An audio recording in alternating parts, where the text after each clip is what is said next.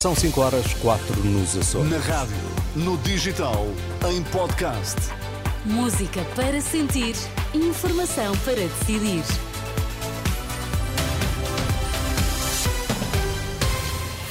Notícias na Renascença destaques a esta hora. Bom dia, Pedro Nuno Santos é o novo secretário-geral do PS com 62% dos votos. Ataca a liberdade dos pais, é o que diz a Associação Portuguesa de Famílias Numerosas sobre a lei da autodeterminação de género nas escolas.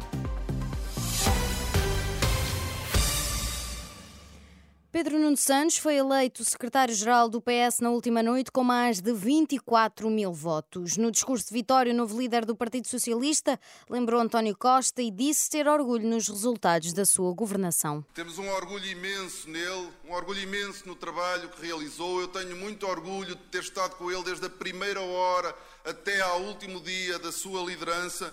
Um orgulho imenso nos resultados da sua governação. Estes oito anos foram muito importantes para Portugal nós fomos capazes de crescer acima da média europeia. Nós fomos capazes de criar emprego como poucos governos ao longo da nossa história. Foram mais de 600 mil postos de trabalho. Questionado pela Renascença sobre os episódios ligados à TAP que levaram a que deixasse de ser Ministro das Infraestruturas no governo liderado por Costa, Pedro Nuno Santos diz que o trabalho na companhia aérea não se limitou à administração Alexandra Reis. Todos nós temos episódios, os episódios não marcam a nossa vida, fazem parte dela.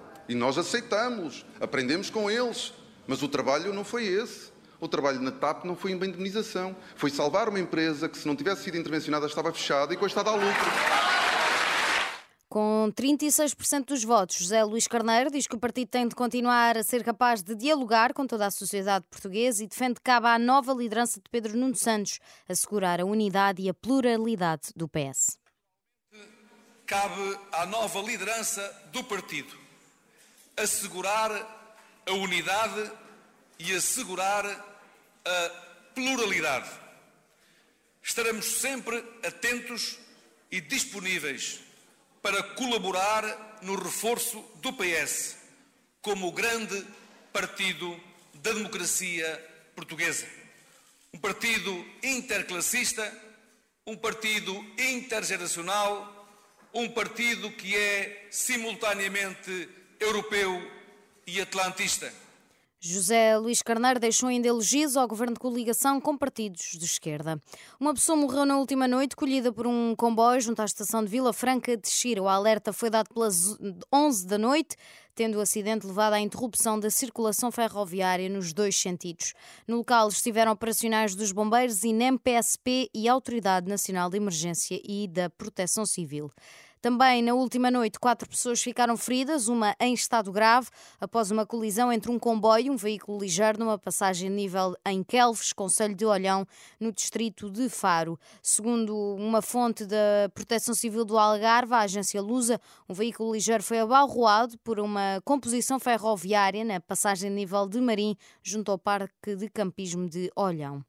Um ataque à liberdade dos pais, é o que diz Rita Mendes Correia, da Associação Portuguesa de Famílias Numerosas, sobre a lei da autodeterminação de género nas escolas. Em declarações à Renascença, Rita Mendes Correia acusa o governo de estar a substituir o papel dos pais e da família. A família é a primeira escola de qualquer criança, os pais são os responsáveis pela sua educação e a família deve ter sempre hum, primazia sobre todas as outras entidades na educação dos filhos. E, e isto preocupa-nos porque, de facto, uh, há aqui uh, o Estado está a tentar substituir-se à família e, e, não temos intimidade para fazer. Claro. Rita Mendes Correia, da Associação Portuguesa das Famílias Numerosas, em declarações à Renascença. Na jornada 14 da Primeira Liga Portuguesa de Futebol, o Aroca venceu o Gil Vicente por 3-0, o Rio Ave empatou por uma bola com o Vizela e o Boa Vista empatou por 1 a 1 com o Vitória de Guimarães. Hoje joga Sporting Braga-Benfica pelas 8h30 da noite. Quem vencer em Braga será isolado líder isolado, aliás. Pode acompanhar o encontro Braga-Benfica em direto em rr.pt.